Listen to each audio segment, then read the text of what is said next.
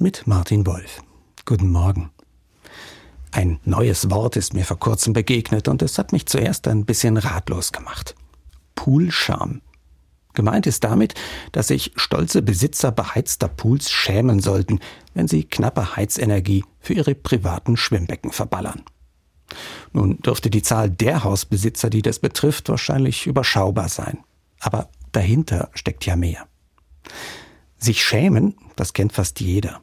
Der sprichwörtliche rote Kopf, den jemand bekommt, der sich öffentlich ertappt oder bloßgestellt sieht.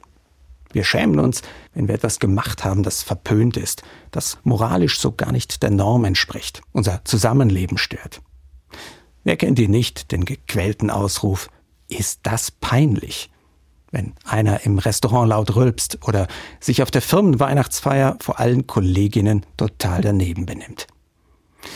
Wer sich dann schämt, der erlebt sich vom eigenen Gewissen ins Abseits gestellt.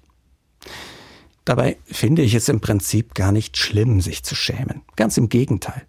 Wer sich schämt, der beweist damit ja, dass sein soziales Gewissen funktioniert. Dass sie oder er weiß, was geht und was nicht und sich daran eigentlich auch halten will.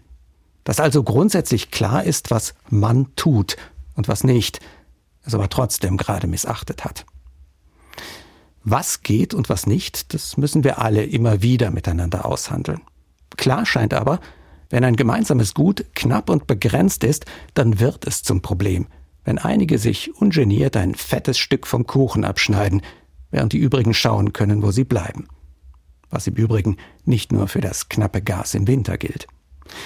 Mein Gewissen zum Beispiel regt sich immer wieder mal, wenn ich mit dem Auto oder dem Flugzeug unterwegs bin weil ich eigentlich weiß, dass das besonders schlecht fürs Klima und damit für uns alle ist.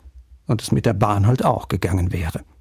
Und wenn ich mich dann für meine Bequemlichkeit schäme, dann ist das zumindest ein Fingerzeig, es beim nächsten Mal anders zu machen. Martin Wolf, Kaiserslautern, Katholische Kirche.